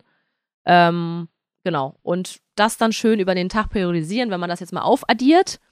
Ähm, wenn man, sag mal, 5 mal 3, okay, sind 15, dann habe ich 1,5 Gramm. Und ich habe jetzt auch aus der Erfahrung, also die, die Empfehlung im Austauschsport ist 1,4 bis 2,0. Aber äh, ich würde eher ein Stück weit ähm, höher ansetzen. Ähm, Aber das, ganz Ja. kurz, sorry, aber das erklärt ja auch, jede Mahlzeit sollte eine gewisse Proteinanteil ja mit sich bringen. Ja. Weil sonst würde ich ja auf die Mengen kaum noch hinkommen, wenn ich die Proteinsynthese so ausspielen möchte, wie sie ist. Vor allem halt nicht zu viel auf einmal, weil es eh nichts gerade für das mich bringt bringt. halt nichts, das wird halt ausgepinkelt. Ja. Ja. Also, Wie ist es mit äh, so einer, einem reinen Proteinshake, nochmal kurz zum Schlafen, so ein Pre-Sleep-Shake? Super effektiv. Ne? Also da ähm, verzichten ja auch viele drauf, weil sie dann denken, ah, das ist nochmal eine ähm, Energiezufuhr, Kalorienzufuhr. Im Gegenteil, 30 bis Mhm. 40 Gramm ähm, Protein, vor allem Casein, also Molkeprotein, was eben langsamer abbaubar ist, wirkt sich sehr, sehr positiv aus, eben auf die Muskelregeneration über Nacht und auch auf die Körperzusammensetzung und auf die Schlafqualität. Also also nur Machen. positive drei. Fliegen mit einer Klappe. Ja, fantastisch. Und äh, Proteinzufuhr, erhöhte Thermogenese, also Körper. Genau, ungefähr 25 Prozent Ja. äh, der Energie beim, bei der Proteinzufuhr wird für die Verstoffwechslung selber verwendet. Auch nochmal ein guter. Das heißt, Leute, für, fürs Gewichtsmanagement Proteinzufuhr hochdrehen, weil ihr verbraucht ja Energie beim Verdauen. Richtig. Und nicht nur Aber nicht zu viel. Ja, Aber ja. auch nochmal auch noch mal zu kurz viel. Gewichtsmanagement ruhig an den 2 Gramm, sogar bis hin zu 2,5 Gramm orientieren, wenn wirklich Ja. jetzt eine Gewichtsoptimierung angestrebt ist. Das, ne? das, das ist Und das ist viel. ja. Mhm. Wenn man das nicht timet und wenn man das nicht äh, sich mal auch in Mahlzeiten bewusst macht, was ist wie, wo viel, äh, Mhm. wie viel drin, dann ist das nicht gar nicht mehr so einfach zu erreichen. Ja, aber genau, und das finde ich halt super, weil das ist die Antwort auf die Frage vorhin, wie kriegen wir das hin, ohne halt die Leistung so stark zu verlieren. Es ist dann zum einen nicht das Defizit zu groß werden zu lassen, die Verfügbarkeit vor allem nicht groß, zu groß werden zu lassen und die Ernährung dahingehend zu shiften, dass wir eine Proteinzufuhr äh, erhöhen, um die katabole Stoffwechsellage etwas zu vermeiden. Das, das ist doch schon die Lösung. Wenn die Leute das dann so umsetzen, dann ist das der Weg dahin. 100 Prozent. Wenn das die Leute so machen würden, dann Dann garantiere ich müsstest du dir. ja niemandem was sagen, ist ja auch so, doof. genau. Aber auch interessant, ähm, das ist, glaube ich, ein Thema für viele Leute, erstmal ein Gefühl dafür zu bekommen, was ist eigentlich in meinen Mahlzeiten drin. Das heißt, da ist es halt auch super wichtig, äh, Rezepte zu haben, wo vielleicht auch schon mal so vor ähm, markiert ist, so und so viel Gramm von Protein. Weil ich wüsste zum Beispiel nicht, die Pizza, die ich gestern zu Mittag hatte, ich habe keine Ahnung, wie viel Protein, Fett, Kohlenhydrate drin sind. Was ich geil finde, bei euch in dem, ist das das Meal Prep Buch, ähm, oder das, sowohl im Meal Prep auch als, als auch im Snack Buch, sind die Sachen halt mit drin. Ne? Ja. Da kannst du halt immer Ja. direkt sehen, okay, ich mache jetzt das Gericht, habe ich ungefähr einen Plan, jetzt habe ich meine Proteinquellen und sowas. Genau, das war uns halt wichtig, ne, um Ja. einfach ein Verständnis dafür zu schaffen. Wir haben das ja auch bei uns in den Büchern so, dass es halt wirklich auf ähm, Gramm pro Kilogramm Körpergewicht Ja. da angegeben ist. Ist vielleicht nicht ganz verständlich ähm, zu Beginn für einige, aber wenn man sich ein bisschen reinfuchst, kriegt man einfach ein Gefühl für die Mengen. Ne? Mhm. Ähm, und dann siehst du halt, dass eine Pasta mit Tomatensoße ähm, zwar lecker ist, aber dass da halt was fehlt. So. Ja. Und dann muss ich halt überlegen, ah, okay, wie kann ich da mein Protein zuführen? Ähm, und dann kriegst du halt zum Beispiel über die Bücher, aber auch wenn du dich einfach mal mit der Thematik beschäftigst, ein Gefühl, okay, vielleicht könnte ich äh, Mozzarella hinzufügen, vielleicht könnte ich Feta-Käse, vielleicht könnte Ja. ich ein bisschen Hähnchen, Tofu, wie auch immer. Und schon hast du eine viel ausgeglichenere Mahlzeit, die dich länger sättigt, die deine Thermogenese ankurbelt. Ja. Und ähm, ja, dann bist du schon auf einem sehr guten Weg. Ich glaube, das ist halt super wichtig, weil die meisten Leute stehen so ein bisschen wie der Ochs vom Berg. Ja. Okay, wie setze ich jetzt um? Das braucht relativ viel Planung, weil äh, du musst halt auch mal alles auf dem Schirm haben, du musst es verfügbar haben. Deswegen auch so das Thema Meal Prep wird, ist nicht nur für Leute, die krass Gewicht zulegen wollen im Fitnessstudio wichtig, sondern eigentlich auch für, für Ausdauerathleten und Athletinnen, die irgendwie berufstätig sind, die sich dann nicht einfach auf die Kantine verlassen wollen, wo sie keinen Plan haben, was sie da drin haben in dem ersten. 100 Prozent. Vor allem das, was du immer kriegst, wenn du außerhalb isst, sind kohlenhydratlastige Mahlzeiten. Ja, Ja. stimmt. Ne? Also Safe. beim Bäcker kriegst du immer, oder, oder Fett, Lennart, dein Croissant, ich meine, Ich will Ja. jetzt aber auch nicht ablenken, aber hier unten links neben mir steht so eine riesige Tüte vom Bäcker, die gehört Lukas. Da ist die ist mir eben schon was ist da aufgefallen. drin, Lukas? Ein Schnitzelbrötchen. Wir haben auch Proteinquelle, würde ich oh, sagen. stark. ja. Eine gewisse Kohlenhydratanteil. Ziemlich großes Paket. Also, muss also ich man könnte sagen, sehr ausgeglichen, die Mahlzeit. Wunderbar, aber dafür habe ich heute auch keinen Sport. ah, okay. Ähm, wollen wir nochmal so, ich habe hier so ein paar Fragen, die wir gerne beantworten wollen. Die sind relativ easy zu beantworten. Ich kann die euch beiden einfach mal immer so stellen. Jo. Ähm, wie verpflegt man sich bei einer klassischen Fatmax GA-Fahrt von zwei bis drei Stunden? Wer möchte? Lukas kann ja mal einsteigen. Ähm, ich glaube, da würde ich nochmal, falls du nicht gehört hast, auf jeden Fall auf die Folge von Robert verweisen, weil da haben wir auch viel bei Kohlenhydratzufuhr beim Training gesprochen. Ähm, theoretisch auch da wieder antizipieren, was am nächsten Tag folgt. Wenn dort eine Hit-Intensität gefolgt ist, dann solltest du schon darauf achten, dass du die Kohlenhydrat, den Kohlenhydratverbrauch an dem Tag auch entsprechend wieder zuführen kannst. Wir können durchaus schon mal davon ausgehen, dass wahrscheinlich auch bei dir, bei deinem zwei bis drei Stunden äh, Lit Fat Max Einheit, ähm, sagen wir mal um die 60, 70, teilweise 80 Gramm pro Stunde an Kohlenhydraten verbraucht werden können. Sagen wir jetzt mal irgendwie vielleicht 70 Gramm pro Stunde mal drei Stunden sind wir bei 200 Gramm Kohlenhydrate, die du schon verbraucht hast. Du gehst ja auch mit einem gewissen Speicher in das Training, vielleicht um die 400, 450 Gramm ins Training rein. Ähm, und guckst mal, dass du relativ rasch diese, äh, oder relativ äh, okay diese Menge wieder auffüllen kannst. Dann gehst du mit einem Minus vielleicht raus von, von einem Speicher von nur 50 bis 100, keine Ahnung. Kannst entsprechend mal den Tag auffüllen, bis für den nächsten Tag wieder vorgesorgt. Meine Meinung, Pia. Also hast du jetzt gesagt, was währenddessen gegessen werden soll? Ach so, Welche Entschuldigung, Mengen, äh, oder? War das nicht auch die Frage oder habe ich das jetzt falsch Wie, verstanden? genau, Ja. wie es versorgt werden sollte. Also war das jetzt auch auf währenddessen bezogen, ne? Ja, genau. Genau, währenddessen. Okay, da hattest du jetzt auf die Folge verwiesen, ja, das, da bin ich dabei, aber lass uns noch mal kurz überlegen, welche, welche Grammangaben währenddessen würdest du empfehlen? Würdest, ne, also klar, die Frage zieht wahrscheinlich Mhm. darauf ab, Fett-Max-Training, erstmal Kohlenhydratzufuhr, ja oder nein? Das fände ich erstmal wichtig, dass wir das nochmal, Ich bin bitte ja. Ähm, also viele haben ja mal diesen, diesen Schiss, dass wenn sie zu viel Kohlenhydrate zuführen beim Training, dass der Fettstoffwechsel dadurch stark minimiert wäre. Ähm, das ist ein, bei aktiver Belastung, äh, könnte ich vorstellen, wenn das Feuer brennt, kannst du auch äh, Holz reinschmeißen. Da brennt das auch gut weiter. Wenn das Feuer ganz klein ist, dann kann man es auch ein bisschen weniger machen. Aber wenn der Ofen erstmal da ist, dann verbrennt ihr auch die Kohlenhydrate. Daher würde ich immer sagen, beim Training ja zuführen und dann gerne noch die 60, 70 Gramm pro Stunde zuführen. Vor allem bei Fatmax, was intensiveres Grundlagen schon, Training schon Ja. ist. Okay, nee, kann ich mich dir nur 100% anschließen. Okay, dann eine andere Frage. Äh, die ist auch schnell und einfach zu beantworten, glaube ich. Sind die hohen Mengen an Zucker, die an langen Fahrten durch Riegel und Co. aufgenommen werden, eigentlich schädlich oder okay, weil durch den Verbrauch eh mehr benötigt wird?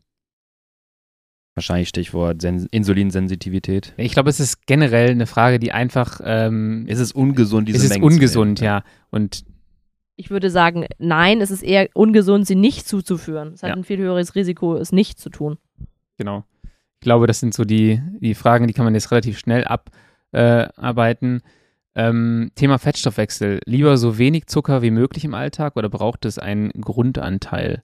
Ich glaube, das haben wir schon gut zusammengefasst. Wir hatten ja vorhin schon von den 4 bis 5 Gramm pro Kilogramm Körpergewicht gesprochen. Wir haben gerade schon darüber gesprochen, dass ähm, Kohlenhydrate eine wichtige Energiequelle sind, um überhaupt die Intensität des Fettstoffwechsels, äh, die Intensität zu halten, um Fettstoffwechsel anzukurbeln und das Pyruvat aus der Glykolyse, aus dem Kohlenhydratverbrauch, ja essentiell ist für den Fettstoffwechsel. Das heißt, Leute, äh, Fette verbrennen im Feuer der Kohlenhydrate, ist der schöne Leitsatz. Und da solltet ihr auch entsprechend euch im Hinterkopf bewahren. Genau. Ähm, ist Panik-Carbo-Loading möglich? Du hast es eben schon mal leicht thematisiert, glaube ich. Panik-Carboloading ist möglich. Ähm, damit ist wahrscheinlich gemeint, äh, einen Tag vorher. Am Abend vorher merken, dass man morgen den Ötztaler fährt. Ah, Shit, ah, shit, okay, shit, das, äh, das ist schwierig. Ja, ich glaube, es ist generell, das kann alles gemeint sein, aber Ja, wie ja, also kurzfristig kann man anfangen, man- noch. es bringt immer was. Ne? Ja. Also, das ist, glaube ich, die, die Kernmessage. Mhm. Wenn du merkst, äh, du hast zu wenig zu dir genommen, sofort agieren und dann immer mein Tipp, auf Getränke setzen. Ja. Energiemengen reinkriegen und von mir aus in dem Fall auch, ja, und das wollen dann immer viele nicht verstehen, weil sie denken, oh, das ist doch nicht gesund und Sporternährung. Von mir aus machst du dir dann noch eine Tüte Haribos auf und äh, holst dir noch eine Apfel, Apfelschorle, ja, Ja.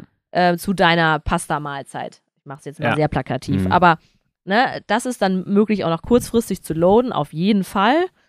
Optimalerweise, ähm, um wirklich maximal äh, gefüllte Kohlenhydratspeicher zu haben, solltest du natürlich äh, A, schon eher 24 Stunden vorher anfangen. Je nachdem, wie entleert deine Speicher sind, ist natürlich auch Mhm. klar.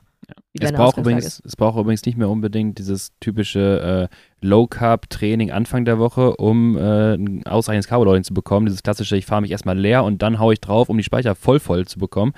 Ähm, Saltin-Methode hieß das, ne? Hm, Saltin-Diät, ja. Saltin-Diät.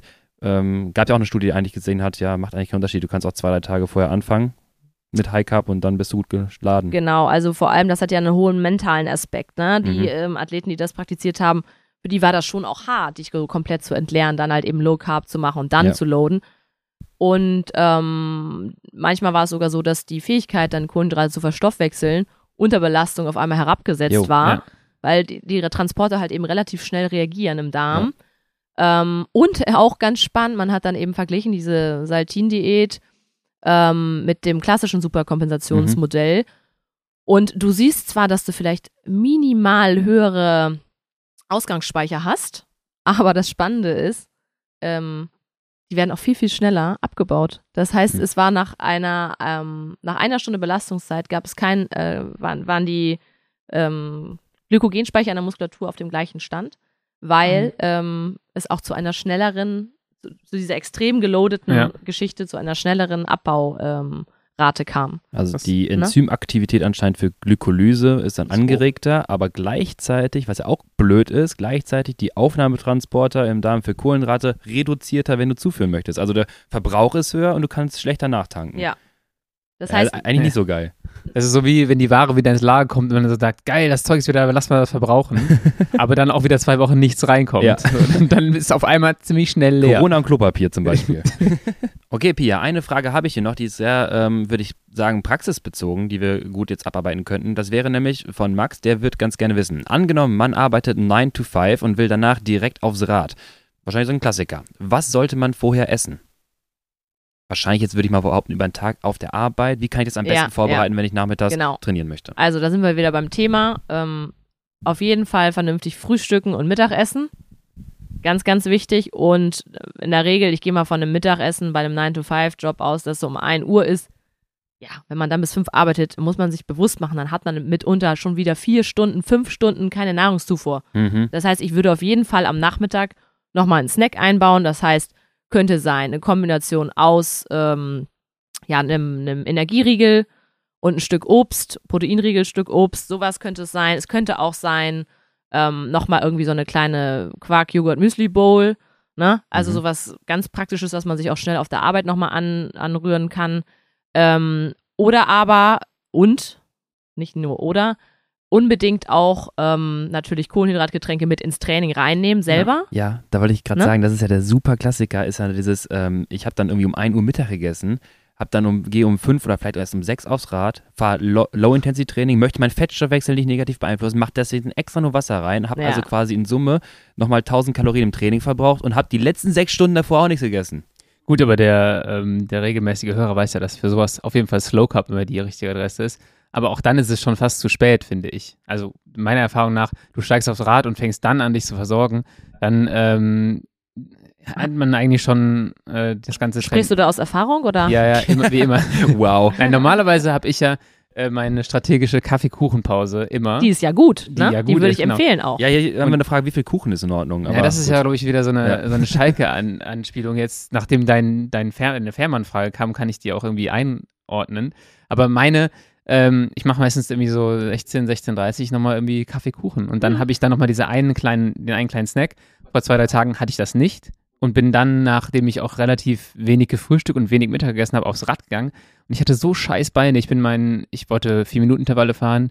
Nach drei Minuten habe ich gesagt, heute, da geht gar nichts. Ja. Also ich hatte richtige Holzbeine und äh, dachte mir erst so, dieser übliche so, Mann, habe ich scheiß Form. Und dann, wenn du ein bisschen mehr darüber nachdenkst, ja, okay, Lennart, normalerweise schleppst du immer irgendeinen Porridge Bar oder sowas mit dir rum, dass du den noch essen kannst, wenn du weißt, dass du heute noch trainieren willst, damit du immer eine Möglichkeit hast, noch einen kleinen Snack einzubauen. Das habe ich da nicht gemacht, hatte keinen Kaffeekuchen und habe dann erstmal gedacht, okay, meine Ge Gesamtenergiebilanz und auch meine Kohlenhydratversorgung für das Training war halt so beschissen, Mhm. dass äh, ich dann auch, äh, ich konnte das Training gar nicht dementsprechend, dementsprechend äh, durchführen. Das heißt, für alle Leute der Praxistipp ist, schleppt einen Riegel mit euch rum, äh, immer im Rucksack, irgendwie für Notfälle, wenn ihr, wenn ihr wisst, dass ihr auf jeden Fall trainieren wollt, dass ihr das noch machen könnt, Mhm. auch ordentlich.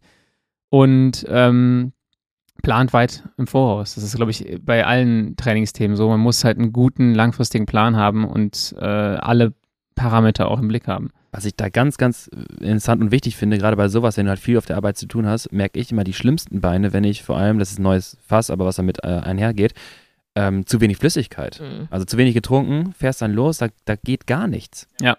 Und das ist ja so ein bisschen diese Kombination. Ich vergesse quasi Essen und Trinken den ganzen Tag hinweg und dann glaube ich, abends irgendwie meine vier, acht Minuten schaffen zu können. Ja, das ist völliger Quatsch. Also bevor so Swift-Rennen, wenn ich dann Ja. irgendwie Swift-Rennen im Winter fahre, dann, äh, ja, ich fange an Slow Cup zu trinken. Tatsächlich so in der letzten anderthalb Stunden der Arbeit. Irgendwas, was ja mir den Blutzuckerspiegel nicht so hochballert, Mhm. aber trotzdem schon mal so ein paar Kohlenhydrate reinbringt.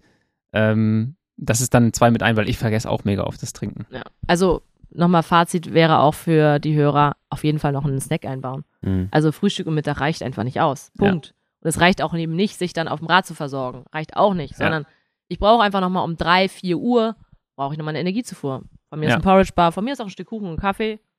Oder durch die Snackseite von Where the Food äh, durchblättern und dann die sogenannten Powerballs heißen sie, ne? Ja, Palib. Energy Balls. Energy Balls. Energy Balls machen, ja, klar. Bei rein, uns findet man auch äh, sehr, sehr viele leckere Bars, die man sich schnell und einfach mitnehmen kann. Ja.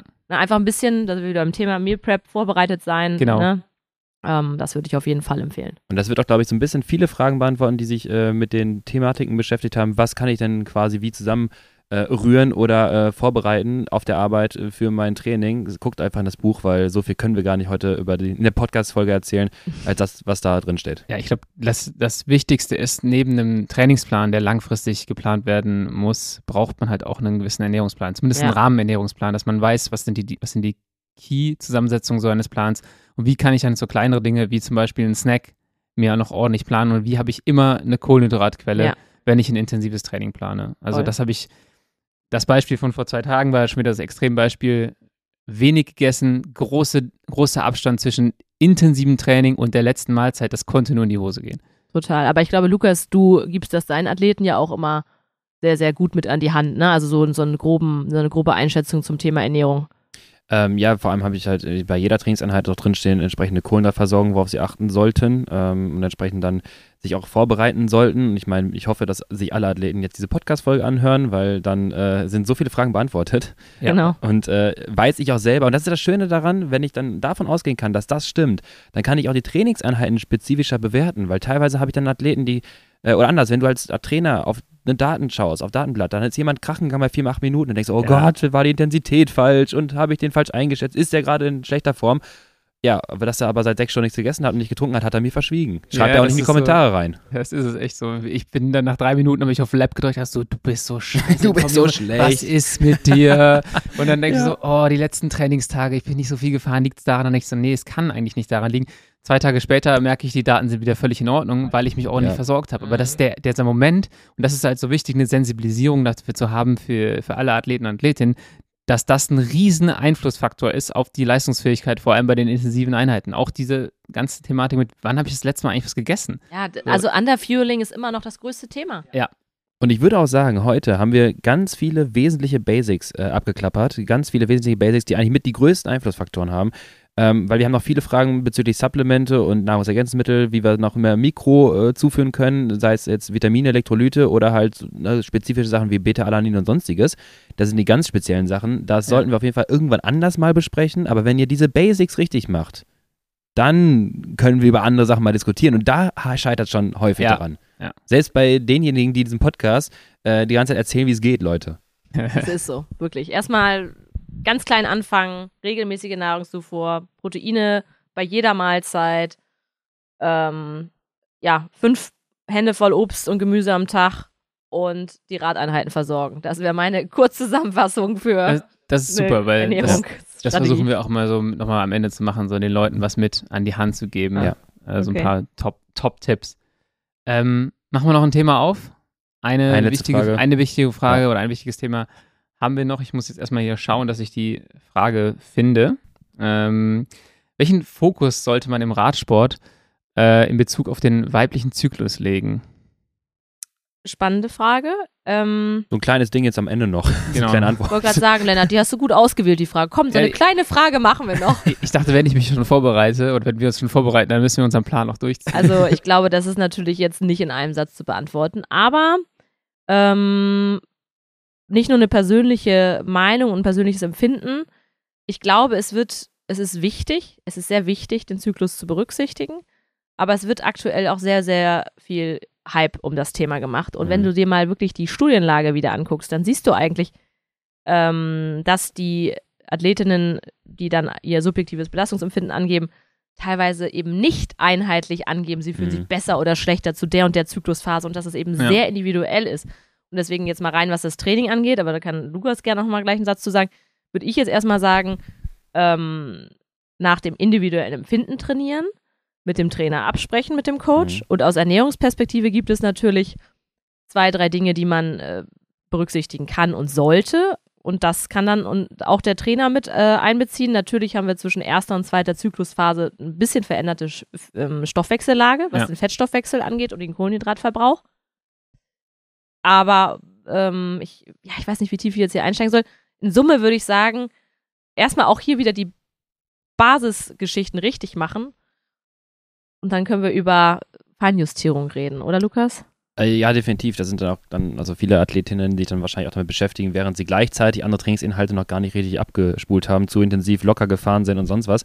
Ähm, aber das, was du gerade sagtest, wo ich am ehesten als Trainer ansetzen würde, wäre dann die Phasen zu berücksichtigen, wo halt hormonelle Stoffwechsellage im Vordergrund steht. Das ist dann einerseits während des Trainings, andererseits auch in Anpassungsprozessen, dass man quasi in gewissen Phasen manche Trainingsinhalte, eine Hitwoche jetzt nicht unbedingt planen muss oder vielleicht dann das anders so planen können, dass vielleicht eine Entlastungswoche da ist.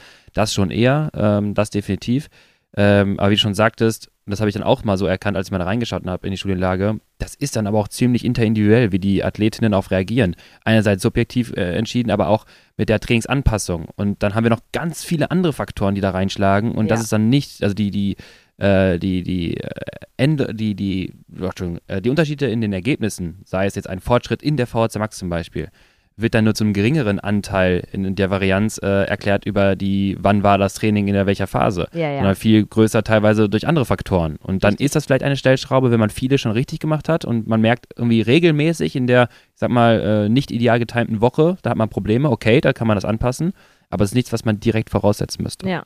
Und zum Thema Ernährung kann ich sagen, Ja. ich habe bei WTF auf, bei unserem Blog, äh, frei verfügbar für alle, auch mal einen, ähm, ja, einen recht ausführlichen Blogartikel zum Thema Zyklus und Ernährung Ja. geschrieben und würde vielleicht an dieser Stelle darauf verweisen. Da habe ich wirklich aufgeführt, was in welcher ähm, Zyklusphase, welcher Nährstoff da mehr im Fokus ist, weil da gibt es natürlich gewisse Ja. Nährstoffe. Klar, ich mache mal noch eine Sache. Thema Menstruation, Eisen, ne? Mhm. Es gibt natürlich einfach gewisse Nährstoffe, die ich in bestimmten Phasen beachten muss. Und da findet ihr aber in unserem Nutrizin heißt das, auf der Webseite von where'sthefood.de, ähm, findet ihr da sonst nochmal Tipps und Ja, Infos. perfekt. Das ist auch super. Und für alles andere würde ich sagen, machen wir nochmal, wenn alle die Basics richtig gemacht haben, Ja. dann nochmal so die äh, Expertenfolge. Irgendwann später. Äh, wir hatten noch viele Fragen. Danke an der Stelle auch für die ganzen Fragen.